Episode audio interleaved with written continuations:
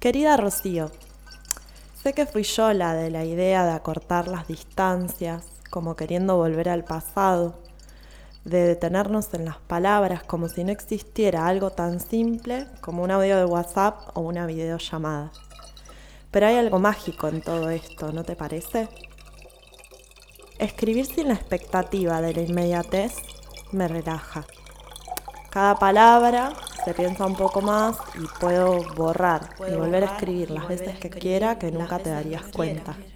Por otro lado, el qué decir se torna confuso, ya que debería ser algo que tenga validez por lo menos hasta su llegada a tus manos. Es preocupante.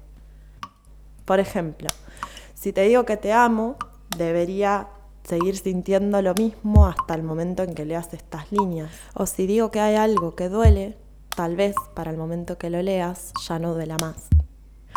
Esas cosas eventuales de todos los días tienen un gusto a mortalidad inmediata que no valen la pena escribir. Sin embargo, hay algunos instantes que son tan eternos, ¿no te parece?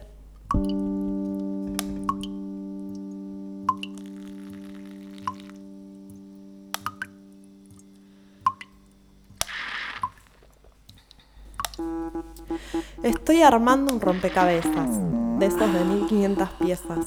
Tengo para entretenerme y el tiempo se hace menos cuantificable mientras lo hago.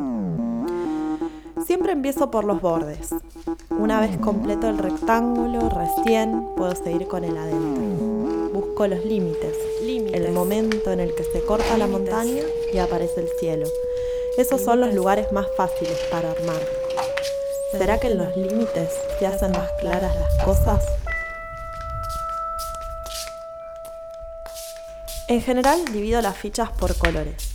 Empiezo por las partes más fáciles y dejo lo que más cuesta para el final. Casi como cuando saboreo distintas cosas en el plato. Dejo lo más rico para el final, como si ese sabor pudiera quedarse más rato en la boca. Y así lo hago siempre. Qué cosa, ¿no? Esto de las formas, digo me doy cuenta que sencillamente, podría, ser de otra, manera, pero no. Ahí me tenés, no, ahí me tenés una y otra vez. ¿A vos también te pasa? ¿Te pasa? ¿Crees que eso habla de las personas? ¿Cuáles son tus costumbres más mundanas? Contame, o lo que quieras. Seguimos, Pau.